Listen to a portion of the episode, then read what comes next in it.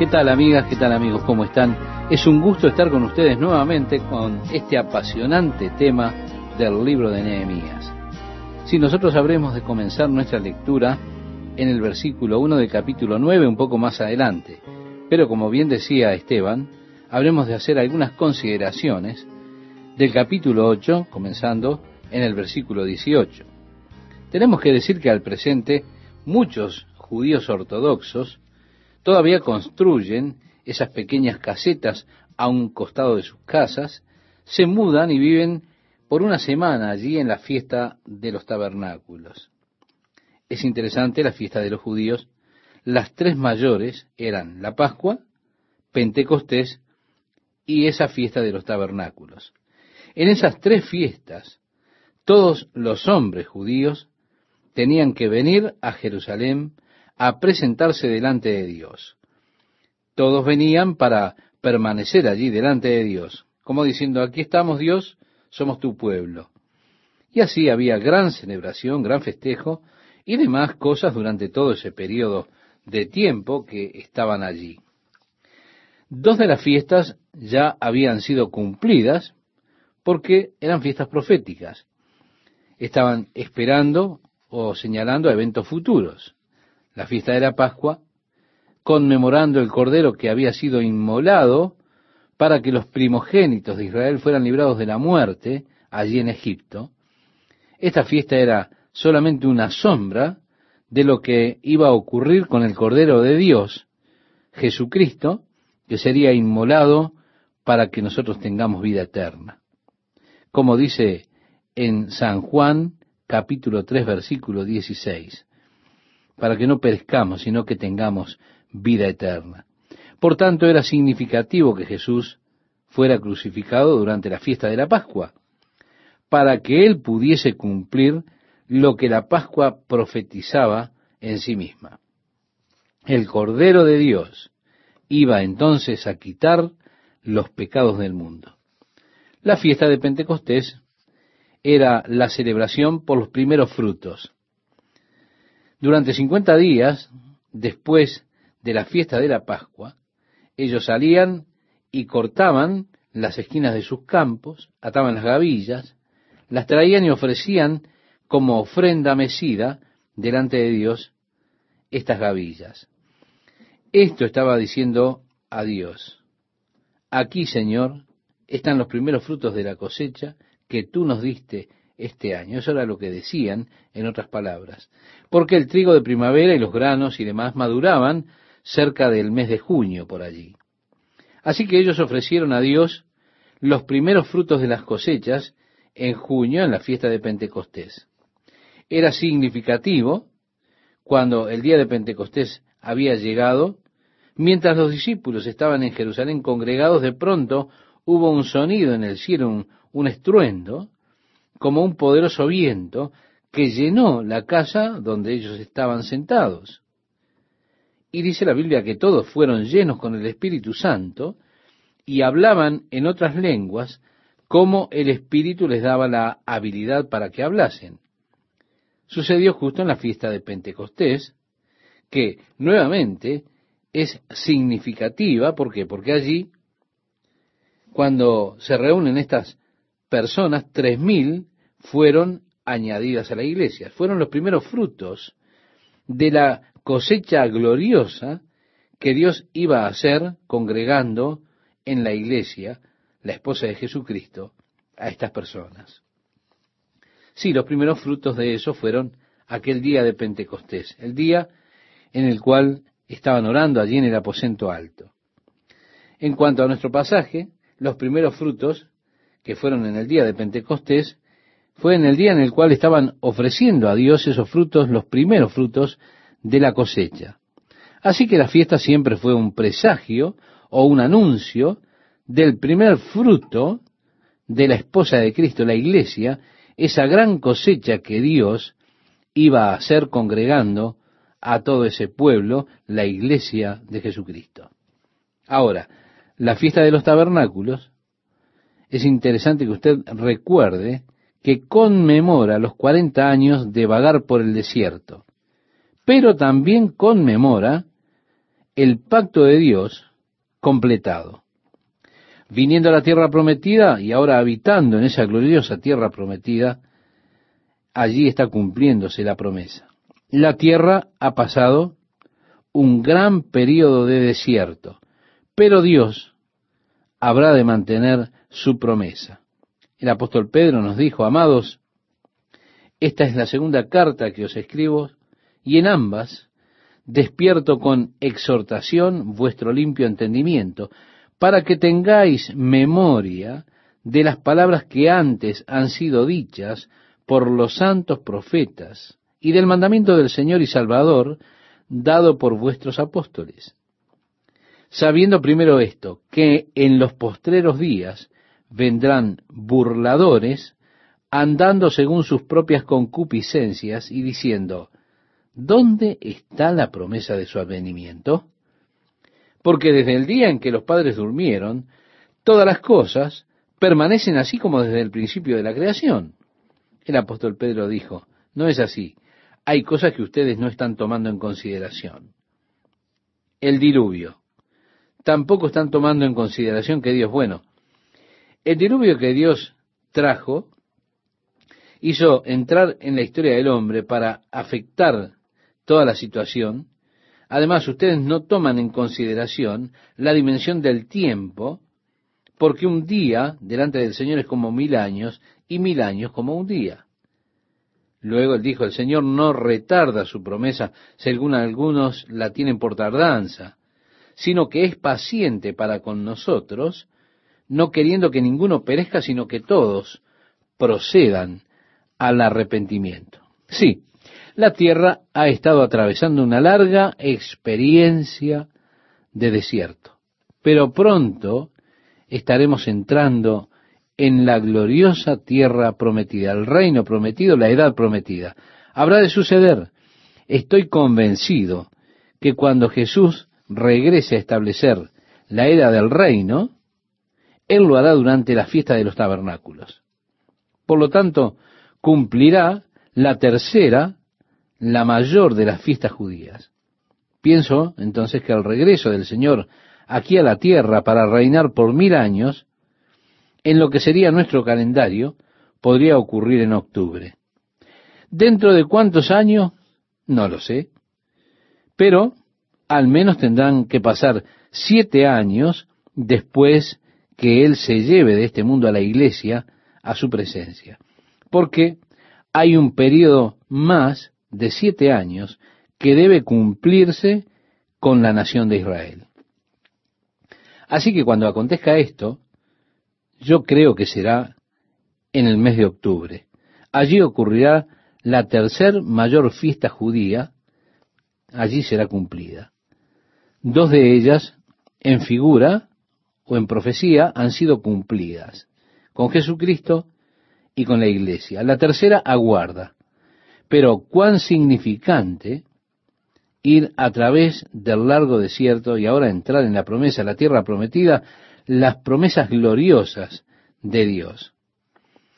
Así que ellos, estimado oyente, descubrieron que estaba esta fiesta de los tabernáculos escrita allí en la ley. Ellos no sabían de esa fiesta. Fue así entonces que hicieron sus pequeñas tiendas y se mudaron por una semana. En el capítulo 8, versículo 18, nos dice, y leyó Esdras en el libro de la ley de Dios cada día, desde el primer día hasta el último, e hicieron la fiesta solemne por siete días, y el octavo día fue de solemne asamblea según el rito. La fiesta de los tabernáculos, de hecho, duraba por ocho días, los siete días de la fiesta, y luego tenían esa asamblea solemne. Fue en el día de la asamblea solemne, precisamente, que Jesucristo se puso en pie y clamó diciendo, si alguno tiene sed, venga a mí y beba. En el capítulo 9 de Nehemías, en el versículo 1, como le decíamos al comienzo, allí nos dice, el día 24 del mismo mes se reunieron los hijos de Israel en ayuno y con silicio y tierra sobre sí. Así que tenemos aquí nuevamente una visión que es bastante pintoresca. El pueblo se había congregado en uno, estaban ayunando, se habían vestido de saco de cenizas, atuendos rústicos, sin dudas, muy irritantes, y tenían como basura sobre ellos una señal de que estaban lamentando nuevamente, luciendo miserables. El verso 2 dice, y ya se había apartado la descendencia de Israel de todos los extranjeros, y estando en pie, confesaron sus pecados y las iniquidades de sus padres, y puestos de pie en su lugar, leyeron el libro de la ley de Jehová su Dios la cuarta parte del día, y la cuarta parte confesaron sus pecados, y adoraron a Jehová su Dios. Nuevamente vemos, ¿puede usted, quizá, estimado oyente, darse cuenta de esto?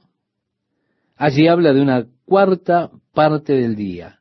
La lectura de las escrituras ocurrió durante esa cuarta parte del día. Y ahora, una cuarta parte del día alabando a Dios y adorando a Dios. Es interesante cómo inquietamente a veces nos sentamos en esos confortables bancos después de media hora, una hora o más, se da cuenta, estamos inquietos. Y vemos aquí estas personas paradas una cuarta parte del día escuchando la palabra de Dios que les es leída. Después, otra cuarta parte del día simplemente parados allí adorando a Dios. En el día de hoy seguramente no se podrían acostumbrar. En el capítulo 9, versículo 4 leemos, Luego se levantaron sobre la grada de los levitas, Jesúa, Bani, Cadmiel, Sebanías, Buni, Serebías, Bani, Kenani, y clamaron en voz alta a Jehová su Dios. Y dijeron los levitas, Jesúa, Cadmiel, Bani, Jasabanía, Serebías, Odías, Sebanías y Petaías, levantaos, bendecid a Jehová vuestro Dios desde la eternidad hasta la eternidad, y bendígase el nombre suyo, glorioso y alto sobre toda bendición y alabanza. Tú solo eres Jehová. Tú hiciste los cielos, y los cielos de los cielos con todo su ejército, la tierra y todo lo que está en ella, los mares y todo lo que hay en ellos. Y tú vivificas todas estas cosas, y los ejércitos de los cielos te adoran. Qué glorioso reconocimiento de Dios tenemos aquí. La grandeza de Dios, la gloria de Dios, el poder de Dios. Tú hiciste los cielos y los cielos de los cielos, con todo su ejército, la tierra y todo lo que está en ella, los mares y todo lo que hay en ellos, y tú vivificas todas estas cosas. A mí me resulta interesante que el apóstol Pablo, en su carta que le escribe a la iglesia en Colosas, a los colosenses, él escribe en cuanto a Jesucristo que todas las cosas por Él fueron hechas y por Él todas las cosas subsisten. Si todo este universo está unido, está junto por el poder de Jesucristo. Conforme a la ley de Coulomb de la electricidad, las fuerzas positivas se repelen, polos iguales se repelen, polos opuestos se atraen. Así que yo le invitaría a usted, estimado oyente, que tome dos imanes y trate de ponerlos juntos. Verá cómo los polos del mismo signo, es decir, los polos positivos, se repelen. Pero todo el concepto de un imán y la atracción es que los polos opuestos, reitero, se atraen, los polos iguales se repelen. Hay una tremenda fuerza repelente en los polos positivos y las cargas positivas, los protones.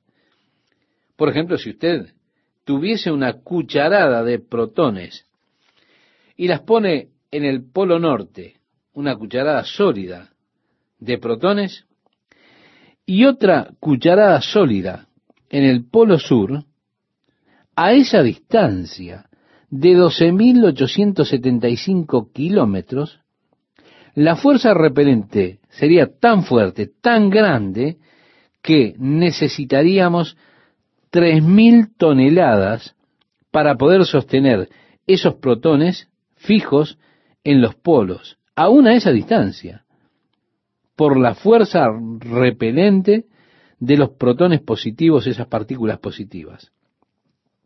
Así que sabemos que un átomo tiene sus propias cargas positivas en el núcleo, que están juntas allí. Pero, ¿cómo se mantienen unidas?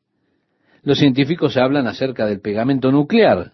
Ahora hemos descubierto que podemos alterar el núcleo de un átomo con neutrones de movimiento suaves que entran y alteran las fuerzas positivas y ellas responden conforme a su propia naturaleza repelente.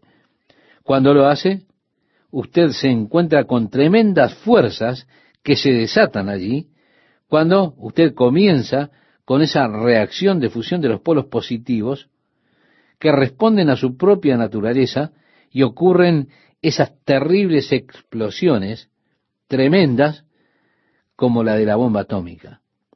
Todo eso es por liberar las cargas positivas para que respondan conforme a su propia naturaleza de rechazo. Ahora, si todo ese poder se desata cuando ellas están respondiendo a su naturaleza, entonces se sostiene también lo que lleva para mantenerlos juntos contrariamente a su naturaleza. Si todo el mundo material respondiese conforme a las leyes naturales del rechazo de las fuerzas positivas, inmediatamente toda esta cosa se disolvería y sería una explosión gigantesca. Y las partículas positivas saldrían repeliéndose una a la otra y todo el universo volaría en pedazos. Hay un poder que aún las mantiene juntas. La cantidad de material fusionable de la bomba de Hiroshima era cerca del tamaño, escuche bien, estimado oyente, la cantidad de material fusionable de la bomba de Hiroshima era cerca del tamaño de una moneda de 10 centavos. Con todo, cuando a esas partículas positivas se les permitió responder conforme a su naturaleza, sabemos el tremendo daño que hicieron.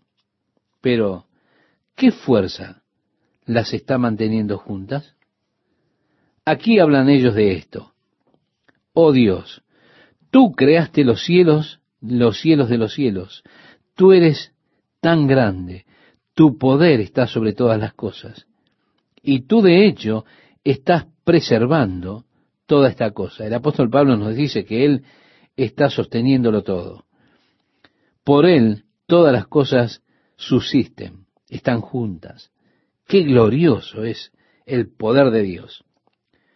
Francis Schaeffer dijo que el tiempo ha llegado cuando nosotros como cristianos no deberíamos decir Dios o Dios hizo esto por mí o Dios hizo aquello por mí. ¿Por qué? Porque dice que hay muchos conceptos de Dios en las mentes de las personas. Cuando usted dice Dios, una persona piensa en Dios en su propio concepto, el concepto que tienen en su pensamiento de Dios.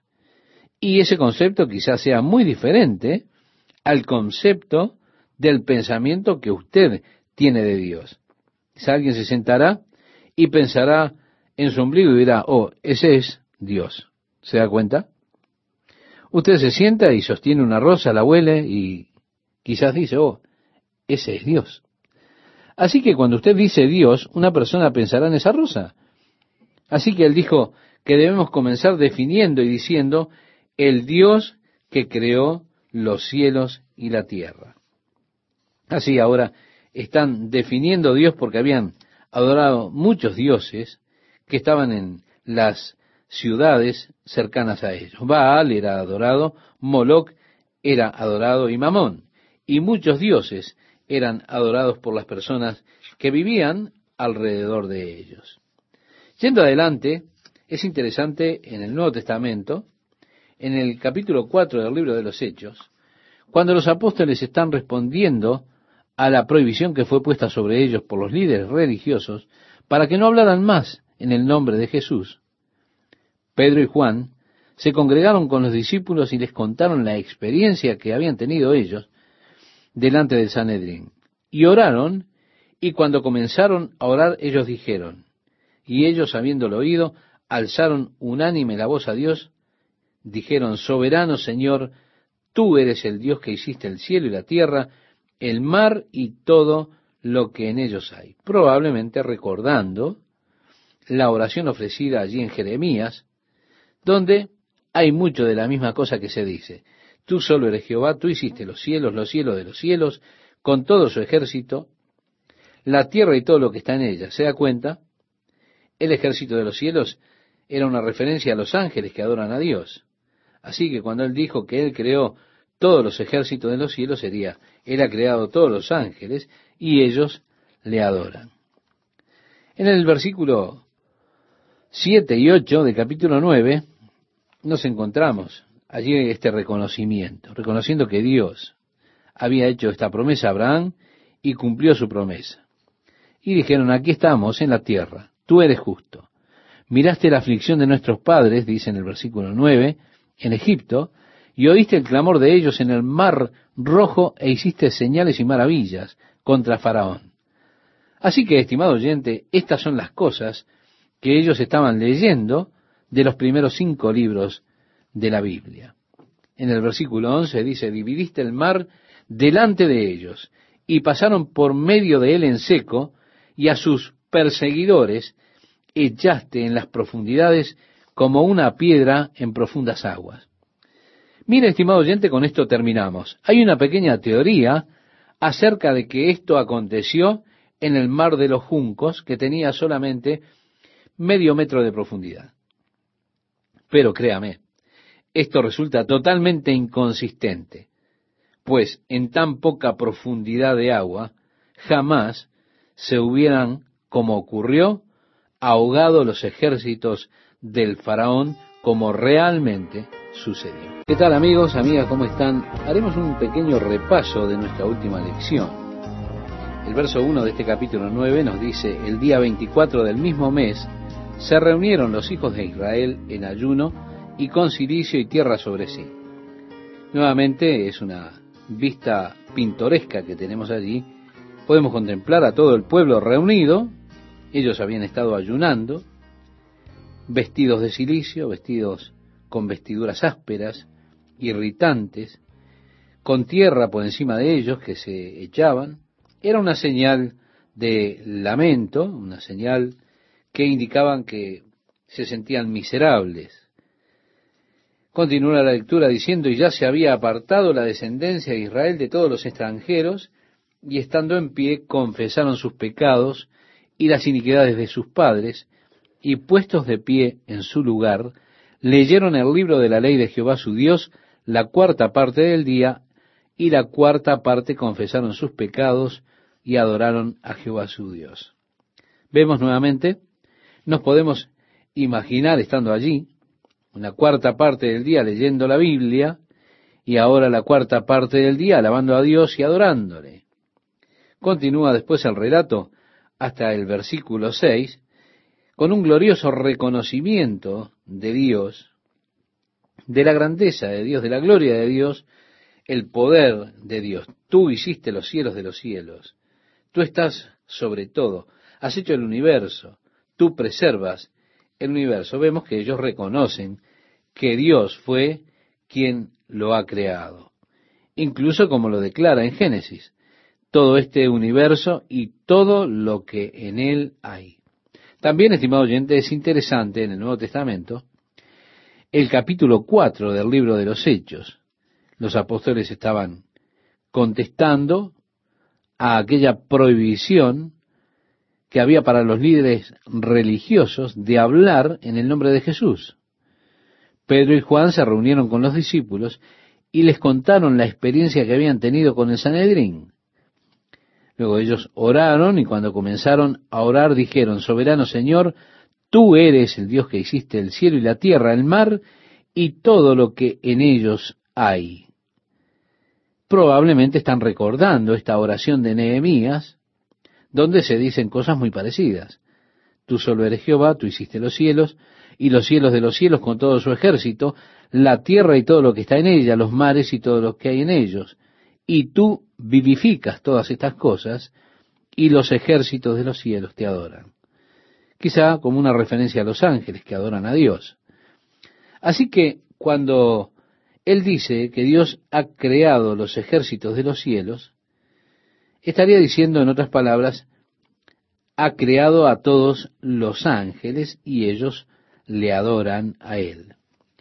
a partir del versículo 7, dice, tú eres, oh Jehová, el Dios que escogiste a Abraham, y lo sacaste de Ur de los Caldeos, y le pusiste el nombre de Abraham, y hallaste fiel su corazón delante de ti, e hiciste pacto con él para darle la tierra del Cananeo, del Eteo, del Amorreo, del Fereseo, del Jebuseo y del Jerjeseo, para darla a su descendencia, y cumpliste tu palabra, porque eres justo. Reconociendo así, estimado oyente, que Dios le hizo esa promesa a Abraham, y Dios cumplió la promesa hecha a Abraham. Aquí estamos, estamos en la tierra, porque Dios que prometió cumplió. Tú eres justo. Y miraste la aflicción de nuestros padres en Egipto, y oíste el clamor de ellos en el mar rojo, e hiciste señales y maravillas contra Faraón. Aquí viene repasando la historia. Continúa diciendo, dividiste el mar delante de ellos, pasaron por medio de él en seco, y a sus perseguidores echaste en las profundidades como una piedra de profundas aguas. En cierta forma, echa por tierra la teoría de que era un río de cañuelas, que tenía solamente un medio metro de profundidad. Sí, estos números son mentirosos, dicen, pero los mentirosos, de seguro, son los que cuentan estas cosas así. La Biblia continúa diciendo en nuestro pasaje de este día, con columna de nube los guiaste de día y con columna de fuego de noche para alumbrarles el camino por donde habían de ir. Y sobre el monte de Sinaí descendiste y hablaste con ellos desde el cielo y les diste juicios rectos, leyes verdaderas y estatutos y mandamientos buenos y les ordenaste el día de reposo santo para ti. Y por mano de Moisés tu siervo, les prescribiste mandamientos, estatutos y la ley, les diste pan del cielo en su hambre, y en su sed les sacaste aguas de la peña, y les dijiste que entrasen a poseer la tierra, por la cual alzaste tu mano y juraste que se la darías. Mas ellos, y nuestros padres fueron soberbios. Nos damos cuenta, aquí tenemos el reconocimiento. Dios, tú has sido fiel, Dios. Tú guardaste tu palabra, pero nuestros padres fallaron. Siempre la falta está en la parte nuestra, la parte humana. Muchas veces nosotros queremos culpar a Dios por lo que nos ocurre o por lo que ocurrió. Pero Dios es justo, Dios es fiel. Dios guarda su palabra. Nosotros somos los que fallamos, pero Dios nunca falla. Reitero, la falla siempre está de nuestra parte. Como decía allí, mas nuestros padres fueron soberbios. Continúa el verso 16 diciéndonos, y endurecieron su cerviz, y no escucharon tus mandamientos, no quisieron oír, ni se acordaron de tus maravillas que habías hecho con ellos. Antes endurecieron su cerviz y en su rebelión pensaron poner caudillo para volverse a su servidumbre. Pero tú eres Dios que perdonas, clemente y piadoso, tardo para la ira y grande en misericordia, porque no los abandonaste. ¿No es esto hermoso, estimado oyente? Ellos dicen, Oh, yo no creo en el Dios del Antiguo Testamento. Él es un Dios de ira, de juicio, de venganza. A mí me gusta el Dios del Nuevo Testamento, ¿se da cuenta? Como si tuviéramos dos dioses diferentes revelados en la Escritura. Pero no, es un solo Dios. Y Él se revela en el Antiguo Testamento, justo aquí como Dios que perdona, clemente, piadoso, tardo para la ira, grande en misericordia porque no los abandonaste, dice allí. Esto suena como si viniera de la pluma del apóstol Pablo cuando él habla acerca de la gracia de Dios en el Nuevo Testamento, diciendo, cuán amable es Dios, cuán misericordioso es Dios, qué piadoso y perdonador. En el capítulo 9 de Nehemías, el versículo 18 nos dice, además, cuando hicieron para sí becerro de fundición y dijeron, este es tu Dios que te hizo subir de Egipto, y cometieron grandes abominaciones, nuevamente vemos cómo ellos señalan que Dios es fiel aun cuando ellos no lo fueron. Dios aún permanecía fiel. Ellos hicieron ese becerro de oro. Y dice, tú, con todo, por tus muchas misericordias no los abandonaste en el desierto. La columna de nube no se apartó de ellos de día para guiarlos por el camino, ni de noche la columna de fuego, para alumbrarles el camino por el cual habían de ir. Y enviaste tu buen espíritu para enseñarles. Oh, qué bueno es Dios con nosotros, a pesar de que nosotros muchas veces le fallamos a Dios. A pesar de que nosotros muchas veces endurecemos nuestro corazón para Dios. Aún así, la fidelidad de Dios, la misericordia y la gracia de Dios, la paciencia de Dios, con la que Él trata con nuestras vidas es maravilloso. Él no los abandonará. Él no abandonará a su pueblo. A pesar de que ellos le volvieron las espaldas, lo abandonaron, aún así Dios es fiel. Él no los abandonará. Oh, qué glorioso es el Dios que tenemos. Luego dice que les dio su buen espíritu para instruirlo. Así hizo con el pueblo de Israel. Les dio el espíritu para que fuesen instruidos, sí, porque Dios es bueno. Y dice además, si no retiraste tu maná de su boca, y agua les diste para su sed, lo sustentaste cuarenta años en el desierto. Y así podemos seguir hasta el versículo 26. Usted notará cómo ellos siempre están reconociendo la justicia de Dios y la falla que hay en las personas. Es tan importante que nosotros hagamos esto. Dios, tú has sido justo. Tú has sido fiel. Debemos confesarlo, estimado oyente. Nosotros somos los que fallamos. Nosotros somos los que nos alejamos. Allí dice en este pasaje, desde el versículo 26 en adelante, y se rebelaron contra ti, echaron tu ley tras sus espaldas, y mataron a tus profetas que protestaban contra ellos para convertirlos a ti, e hicieron grandes abominaciones. Entonces los entregaste en manos de sus enemigos, los cuales los afligieron. Pero en el tiempo de su tribulación clamaron a ti, y tú desde los cielos los oíste, y según tu grande misericordia les enviaste libertadores para que los salvasen de mano de sus enemigos. Pero una vez que tenían paz, volvían a hacer lo malo delante de ti, por lo cual los abandonaste en mano de sus enemigos que los dominaron. Pero volvían y clamaban otra vez a ti, y tú desde los cielos los oías, y según tus misericordias, muchas veces los libraste. Podemos decir, estimado oyente, qué panorama tan exacto de la historia de la nación de Israel. Dice a partir del verso 29, les amonestaste a que se volviesen a tu ley, mas ellos se llenaron de soberbia, no oyeron tus mandamientos, sino que pecaron contra tus juicios, los cuales, si el hombre hiciere, en ellos vivirá. Se rebelaron, endurecieron su cerviz y no escucharon le soportaste por muchos años. Les testificaste con tu espíritu por medio de tus profetas, pero no escucharon, por lo cual los entregaste en manos de los pueblos de la tierra. Mas por tus muchas misericordias no los consumiste ni los desamparaste, porque eres Dios clemente y misericordioso. Oh, esto es poderoso. A mí me gusta mucho esto que dice a continuación.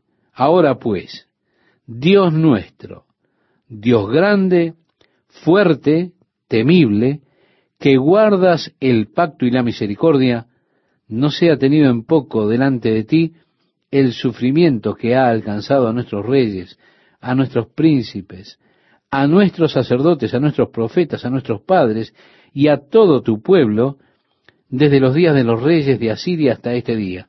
Pero tú eres justo, en todo lo que ha venido sobre nosotros, porque rectamente has hecho, mas nosotros hemos hecho lo malo.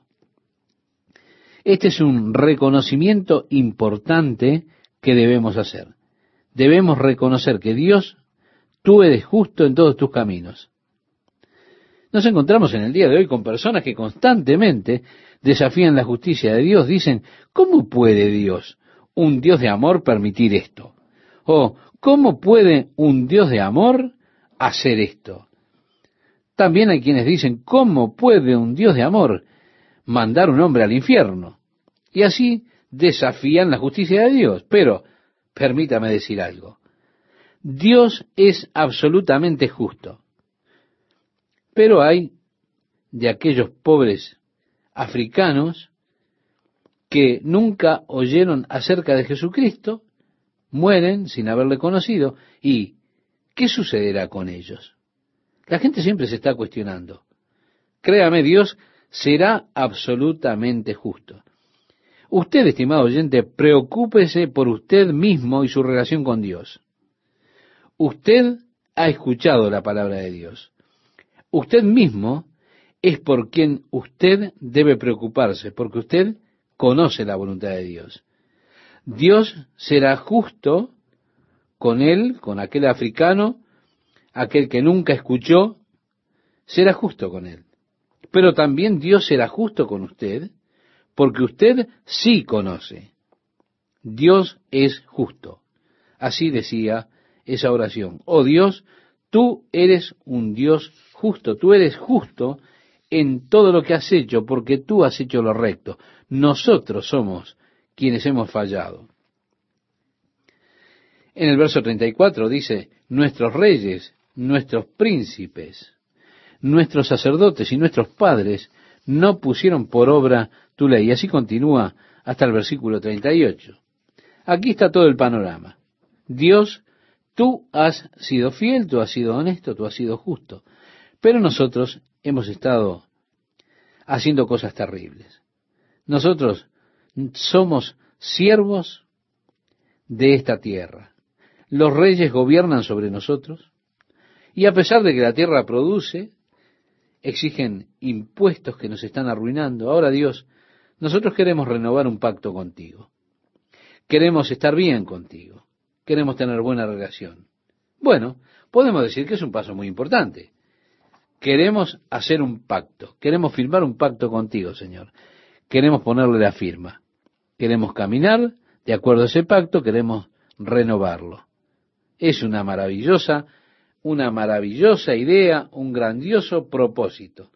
Así que vemos estas personas que firman ese pacto. Estas palabras fueron selladas, las personas firmaron el pacto, comenzando con Nehemías el gobernador, y allí se nos dan los nombres de los líderes que firmaron ese pacto. Ya en el capítulo 10, versículo 28, dice, y el resto del pueblo, los sacerdotes, levitas, porteros y cantores, los sirvientes del templo y todos los que se habían apartado de los pueblos de la tierra a la ley de Dios, con sus mujeres, sus hijos e hijas, todo el que tenía comprensión y discernimiento, se reunieron con sus hermanos y sus principales para protestar y jurar que andarían en la ley de Dios, que fue dada por Moisés, siervo de Dios, y que guardarían y cumplirían todos los mandamientos, decretos y estatutos de Jehová nuestro Señor. Así que este es el pacto que ellos hicieron. Maldito sea el hombre que no cumpla con esto. Ellos dijeron, sí, lo haremos. Comprometieron sus corazones, se determinaron diciendo, nosotros serviremos a Dios, le seguiremos a Él, guardaremos sus mandamientos que hemos leído en su ley. También dice que no daríamos nuestras hijas a los pueblos de la tierra, ni tomaríamos sus hijas para nuestros hijos. Asimismo, que si los pueblos de la tierra trajesen a vender mercaderías y comestibles en día de reposo, nada tomaríamos de ellos en ese día ni en otro día santificado, y que el año séptimo dejaríamos descansar la tierra y remitiríamos toda deuda. Vemos que ellos entonces se comprometen a que guardarían la ley del reposo del año, en el cual ellos perdonarían toda deuda en el séptimo año, como fue mandado por Moisés en la ley. También que habrían de dejar a la tierra descansar de toda plantación en el séptimo año, darle a la tierra su reposo. Qué importante, ¿verdad? Recuerde usted que ellos tuvieron que estar 70 años en cautiverio en Babilonia. La tierra tuvo el reposo que ellos no le habían dado durante 490 años. Ellos no habían guardado el reposo del séptimo año para la tierra. Así que Dios dijo, yo le daré a la tierra el reposo que ustedes no le dieron. Los sacaré de aquí por setenta años para que la tierra tenga sus setenta reposos que le faltaron. Pero ahora ellos están diciendo, nosotros lo guardaremos. Nos impusimos además por ley el cargo de contribuir cada año con la tercera parte de un ciclo para la obra de la casa de nuestro Dios. Es decir, todos nosotros daremos dinero para que la casa de Dios se pueda mantener, para que tengan el pan sagrado, las ofrendas de comida, ofrendas quemadas de continuo, todas las ofrendas del día de reposo, lunas nuevas, fiestas establecidas y demás. Así que todos pactamos que sostendremos la casa de Dios y la adoración en la casa de Dios. Luego tenemos este pasaje hasta el versículo 38, en resumidas palabras, ellos están diciendo, nos comprometemos, Señor, nosotros te seguiremos, guardaremos tu ley, guardaremos todos tus mandamientos y estatutos, guardaremos la ley del día de reposo, no haremos negocios en el día de reposo, nosotros guardaremos el séptimo año, comenzaremos a mantener la casa de Dios y la adoración en la casa de Dios y demás cosas. Sí, estaba en el corazón del pueblo pactar con Dios. Señor, nosotros seremos tu pueblo nuevamente, nosotros te serviremos a ti. Finalizando, leemos este pasaje del capítulo 11, versículo 1, donde nos dice, habitaron los jefes del pueblo en Jerusalén, más el resto del pueblo, hechos suertes para traer uno de cada diez, para que morase en Jerusalén, ciudad santa, y las otras nueve partes en las otras ciudades. Así que cuando ellos regresaron, habitaron por un buen tiempo el territorio allí en Hebrón, Beerseba, Ramalá, Betel y demás, un gran territorio. Había solo unos cincuenta mil aproximadamente de ellos. Ellos decidieron que uno en diez, que significa unos cinco mil, habrían de morar en Jerusalén. Ellos querían mantener esa ciudad como capital Así tendrían un lugar de adoración y demás cosas y el resto de las personas, por supuesto, estarían en otros lugares. Jerusalén no es buen territorio para cultivos. Hay mejor agricultura en algunos de los valles que están alrededor de Jerusalén. Por eso echaron suertes para ver quiénes habrían de quedarse en Jerusalén y el resto habrían de trasladarse a los territorios alrededor para vivir allí. Entonces así tenemos los nombres de las familias sobre quienes cayó la suerte de quedarse a vivir en Jerusalén. Luego, comenzando con el versículo 20, tenemos los nombres de las familias que se fueron para habitar las otras ciudades alrededor. ¿Qué tal? ¿Cómo están? Yendo directamente sin más preámbulos al capítulo 12, versículo 1, allí nos dice, estos son los sacerdotes y levitas. Y se nos dan allí los nombres de aquellos sacerdotes y levitas que estaban sirviendo en ese tiempo, se da su genealogía en los versículos 10 al 21, después se nos dice acerca de los jefes de familia, de los levitas y de los sacerdotes, y así llegamos al versículo 27, donde expresa, para la dedicación del muro de Jerusalén, buscaron a los levitas de todos sus lugares para traerlos a Jerusalén, para hacer la dedicación y la fiesta con alabanzas y con cánticos, con címbalos, salterios y cítaras. El tiempo de la dedicación del templo habría de ser un tiempo de gran fiesta, muchas canciones, mucha música, mucha emoción, mucha adoración, mientras ellos dedicaban el muro. La mayoría de los levitas eran los músicos que había entre el pueblo, y allí estaban para reunirlos a todos.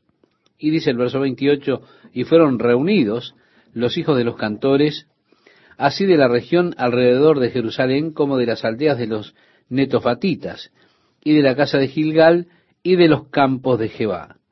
Reunieron a personas de todas partes.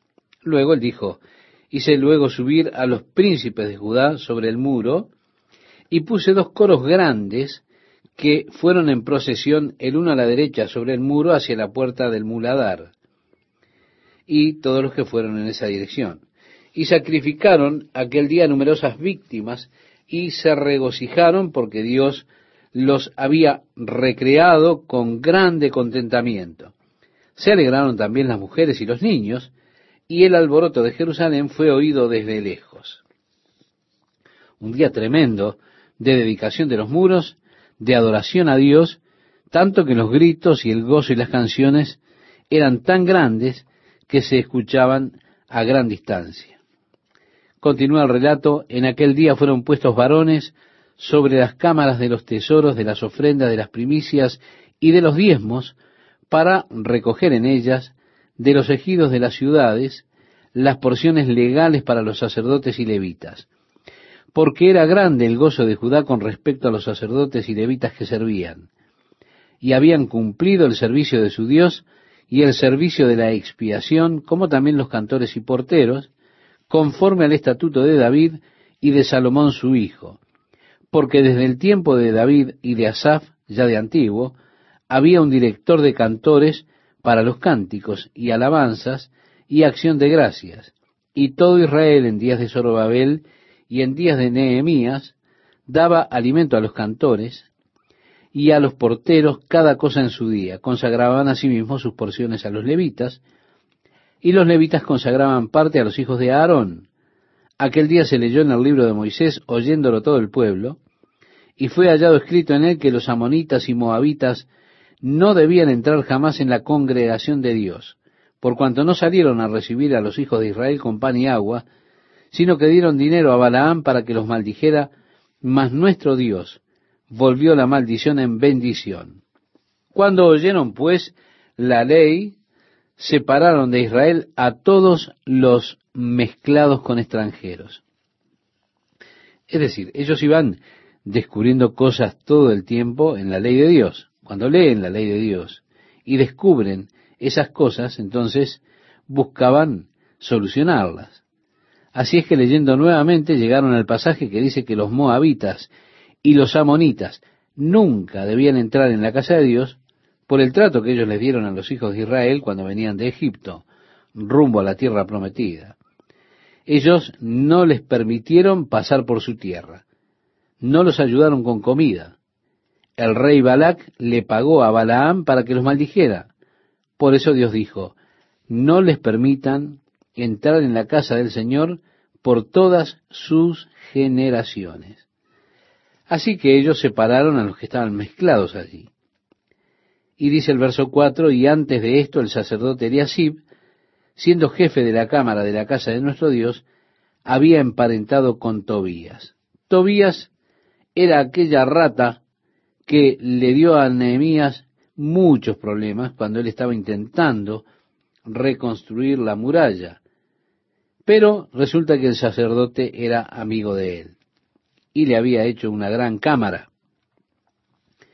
en el templo, por supuesto, un lugar donde solían guardar las ofrendas, o todo el grano para las ofrendas, los inciensos, utensilios, diezmos, el vino nuevo, el aceite, uno de los lugares de almacenamiento. Este sacerdote se lo había entregado a este hombre enemigo, Tobías, y él colocó sus pertenencias allí.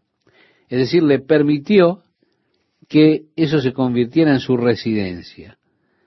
Aquí estaba este hombre que le había dado tanto trabajo a Nehemías en la construcción del muro y demás, y este sacerdote tenía su amistad con él, fue condescendiente con Tobías, es más, le dio un lugar para vivir en el templo. Así que leemos, mas a todo esto yo no estaba en Jerusalén. Es decir, cuando estas cosas estaban sucediendo, él había regresado a Persia, él no sabía que este sacerdote le había dado lugar a Tobías en el templo. Entonces él dijo, en ese tiempo yo no estaba en Jerusalén, porque en el año 32 de Artajerjes, rey de Babilonia, fui al rey, y al cabo de algunos días pedí permiso al rey. Así que, después de doce años en Jerusalén, reconstruyendo el muro, estableciendo las cosas, gobernando, Nehemías regresó a Persia. Está de regreso allí con el rey, le dio sin dudas el reporte de todo, Y después de un tiempo, nosotros no sabemos cuánto tiempo fue, el rey de Persia le permitió a Nehemías que volviera, que regresara a Jerusalén. Ahora, cuando él regresa a Jerusalén, se encuentra que este canalla Tobías, que había hecho tanto para dificultar la obra de Dios, él tenía una residencia suntuosa en el mismo templo de Dios. El sacerdote, Eliasib, le había dado esa residencia. Ellos habían tomado el área donde guardaban el grano y demás. Se pedí permiso al rey para volver a Jerusalén, y entonces supe del mal que había hecho Eliasib por consideración a Tobías, haciendo para él una cámara en los atrios de la casa de Dios. Y me dolió en gran manera y arrojé todos los muebles de la casa de Tobías fuera de la cámara, y dije que limpiasen las cámaras, e hice volver allí los utensilios de la casa de Dios, las ofrendas y el incienso. Si él está de regreso y empieza a limpiar la casa, se encuentra con que este Tobías había establecido su casa, sus muebles y demás cosas allí. Amigo, lo echó con todas sus cosas. El verso 10 dice, encontré asimismo que las porciones para los levitas no les habían sido dadas y que los levitas y cantores que hacían el servicio habían huido cada uno a su heredad. Yo quiero, estimado oyente, que usted recuerde un poco hacia atrás, todos habían leído la ley y dijeron, oh, nosotros serviremos a Dios, firmamos el pacto, lo firmaremos, nosotros diezmaremos, sustentaremos el templo, le daremos su parte anualmente, nosotros haremos esas cosas. Dios, nosotros guardaremos tu ley. Dios, nosotros guardaremos el día de reposo. No les llevó mucho tiempo apartarse del compromiso. Ahora, ¿no es interesante lo rápido que nosotros también nos apartamos de los votos, de las promesas que hacemos a Dios? ¿Cuán fácilmente podemos romper esos votos? Sí, por lo general los votos son hechos realmente con sinceridad. Nosotros decimos, hacemos este voto para Dios, pero ¿cuántos votos he roto yo? Creciendo como un niño, esperando ser mejor, esperando ser bueno, deseando hacer lo correcto, diciendo, oh Dios, voy a orar cada día de esta semana, oh Dios, yo viviré para ti esta semana, oh Dios mío, yo solo te voy a servir. Luego eso no llega, no sucede. El siguiente domingo por la noche me siento tan culpable, entonces digo, oh Dios, esta semana va a ser diferente. Señor, ahora sí, realmente ahora te voy a servir esta semana. Soy sincero. Como Jesús le dijo a Pedro, el espíritu a la verdad está dispuesto. Esto era tan cierto. Mi espíritu estaba dispuesto. Yo amo al Señor, quiero servirle, pero mi carne es débil. La voluntad de hacerlo está en mí, pero cómo llevarlo a cabo no lo puedo lograr. Yo deseaba servir a Dios y con mi corazón servía a Dios, pero con mi mente, con mi carne, solamente no podía lograrlo. La carne era débil. Aún así en mi corazón, en mi mente, yo amaba a Dios, yo quería servir a Dios. Le hice tantas promesas. Era como los hijos de Israel haciendo promesas diciendo, Señor, haremos esto, firmaremos esto, aquí estamos, nuestro pacto. Nuestra voluntad estaba en eso, el deseo estaba. El problema llega cuando hay que llevarlo a cabo. ¿Cómo desarrollarlo? ¿Cómo hacerlo? Y quiero decirle cómo le agradezco a Dios por el día en el que yo descubrí la gracia de Dios y que las bendiciones de Dios sobre mi vida no estaban basadas en mi fidelidad, en mis promesas, en mis votos. No, no, no, no. Las bendiciones de Dios sobre mi vida me fueron concedidas porque Él es un Dios de gracia lleno de misericordia. Fue entonces que comencé a experimentar la obra de Dios en mi vida, su gracia, su misericordia, no hacer más promesas. Me di cuenta que hacer promesas a Dios realmente no era confiar en su gracia, sino que era confiar en mi carne. Siempre pensé que yo podía hacerlo mejor. Cada voto que hacía estaba expresándole a Dios alguna confianza en mi carne, diciéndole, Señor, yo haré esto por ti. Y se lo decía en serio. Pero Mi carne es débil, decía el apóstol Pablo, yo sé que en mí, o sea, en mi carne, allí no habita nada bueno. Así que yo no desafío la sinceridad de estas personas cuando ellos firmaron el pacto. Dios, nosotros te serviremos. Pero Nehemías, el líder, se fue. Pronto, el pueblo volvió a sus viejas costumbres. Ya no estaban pagando lo que debía. De esa forma los levitas tuvieron que irse a trabajar sus propias tierras. Tuvieron que regresar para poder ganarse la vida por ellos mismos. Debieron ir a trabajar. Así que de esa manera la adoración del templo se olvidó. Por eso es que Nehemías dice, entonces reprendí a los oficiales y dije, ¿por qué está la casa de Dios abandonada? Y los reuní y los puse en sus puestos. Y todo Judá trajo el diezmo del grano, del vino y del aceite a los almacenes, y puse por mayordomos de ellos, y menciona a aquellos que puso por mayordomos. El versículo 14 dice, acuérdate de mí, oh Dios, en orden a esto y no borres mis misericordias que hice en la casa de mi Dios y en su servicio. En aquellos días vi en Judá a algunos que pisaban en lagares en el día de reposo y que acarreaban haces y cargaban asnos con vino y también de uvas, de higos y toda suerte de carga y que traían a Jerusalén en día de reposo. Y los amonesté acerca del día en que vendían las provisiones también había en la ciudad tirios que traían pescados y toda mercadería y vendían en día de reposo a los hijos de Judá en Jerusalén. Ellos habían dicho antes, Señor, nosotros no compraremos en el día de reposo, nosotros guardaremos tu reposo, pero ahora están violando eso. Y dice el relato, reprendí a los señores de Judá y les dije, ¿qué mala cosa es esta que vosotros hacéis? profanando así el día de reposo? ¿No hicieron así vuestros padres? Y trajo nuestro Dios todo este mal sobre nosotros y sobre esta ciudad. ¿Y vosotros añadís ira sobre Israel profanando el día de reposo? Sucedió pues que cuando iba oscureciendo las puertas de Jerusalén, antes del día de reposo, dije que se cerrasen las puertas y ordené que no las abriesen hasta después del día de reposo y puse a las puertas a algunos de mis criados, para que en día de reposo no introdujeran carga. Nehemías, para corregir esta violación del día de reposo, entonces ordenó que en la tarde, cuando comenzara el día de reposo, se cerraran las puertas y no se abrieran hasta que hubiera pasado el día de reposo. Es decir, detuvo el tráfico en ese día de reposo.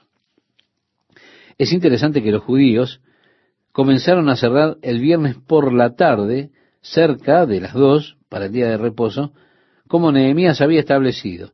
Antes de que oscurezca, ellos comienzan a retirarse para celebrar su día de reposo. Cerca de las dos de la tarde, ellos comienzan a cerrar sus comercios. Pero al momento en el que se pone el sol, ya toda la familia está reunida en el hogar, la madre ofrece su oración, enciende la vela del día de reposo, comienzan su adoración del día de reposo. También hay algunas áreas en Jerusalén donde ellos buscan imponer el día de reposo y algunos no quieren que ningún auto se traslade en esa área en el día de reposo. Por eso colocan barricadas al frente de algunas calles. Así que hay algunas calles en Jerusalén donde usted ni siquiera podría pasar con su auto allí en el día de reposo. También hay en el día de hoy muchachos que ponen montones de piedra. Si usted decide ir con su auto por allí, entonces su auto será apedreado ese día de reposo, porque es una violación del día de reposo llevar una carga, lanzar una piedra, pero ellos se sienten justos haciendo esto. Ellos realmente apedrean los autos de sus vecinos si andan por las calles de Jerusalén el día de reposo. En el caso de Nehemías, estaba forzando ese día de reposo. Él dijo, cierren las puertas. En la tarde, antes que oscurezca, cierren las puertas y no las abran hasta que termine el día de reposo. En el verso 20 dice, y se quedaron fuera de Jerusalén una y dos veces los negociantes y los que vendían toda especie de mercancía. Y les amonesté y les dije, ¿por qué os quedáis vosotros delante del muro? Si lo hacéis otra vez, os echaré mano. Desde entonces no vinieron en día de reposo. Y dije a los levitas que se purificasen y viniesen a guardar las puertas para santificar el día del reposo. También por esto, acuérdate de mí, Dios mío, y perdóname, según la grandeza de tus misericordias. En otras palabras le está diciendo, Señor, recuerda mis buenas acciones. A partir del versículo 23 leemos, vi asimismo en aquellos días a judíos que habían tomado mujeres de Asdod, amonitas y moabitas, y la mitad de sus hijos hablaban la lengua de Asdod, porque no sabían hablar judaico, sino que hablaban conforme a la lengua de cada pueblo. Y reñí con ellos y los maldije, y herí a algunos de ellos, y les arranqué los cabellos, y les hice jurar diciendo, no daréis vuestras hijas a sus hijos, y no tomaréis de sus hijas para vuestros hijos, ni para vosotros mismos. Si realmente Nehemías está enderezando las cosas.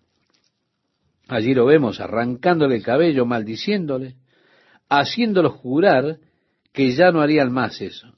Y ellos dijeron, malditos seremos si hacemos estas cosas. Es decir, otra vez vemos haciendo votos, diciendo malditos seremos si violamos estas cosas. Regresando un par de capítulos podemos ver también eso. Y ahora ellos habían quebrantado el día de reposo, habían quebrantado también esa ley, así que Él los maldice porque ellos dijeron, malditos seremos si hacemos esto. Él continúa, los maldice, les arranca el cabello, los golpea. Realmente podemos decir que Nehemías era un tipo duro, ¿no? Allí dice, ¿no pecó por esto Salomón, rey de Israel? Bien que en muchas naciones no hubo rey como él, que era amado de su Dios, y Dios lo había puesto por rey sobre todo Israel, aún a él le hicieron pecar las mujeres extranjeras. Sí, estimado oyente, vemos que uno de los mayores problemas eran las mujeres extranjeras. Inclusive un hombre tan sabio como lo fue Salomón, querido, amado por Dios como era Salomón, su caída fue producto de las mujeres extranjeras. ¿Se da cuenta?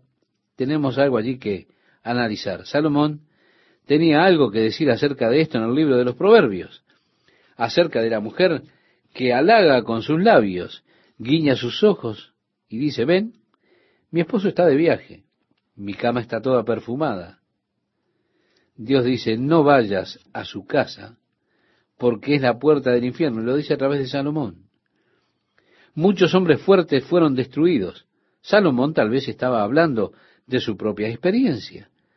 Tan sabio como él era, tan bendecido por Dios como era él, aún así, las mujeres extranjeras fueron la causa real de su caída. Era una maldición. Así cayó, eso fue lo que provocó la caída de Salomón. Por eso Nehemías les está recordando. Miren, ustedes no pueden manejar esto. Si un hombre tan sabio como Salomón fue destruido por las mujeres extranjeras, ustedes también serán destruidos.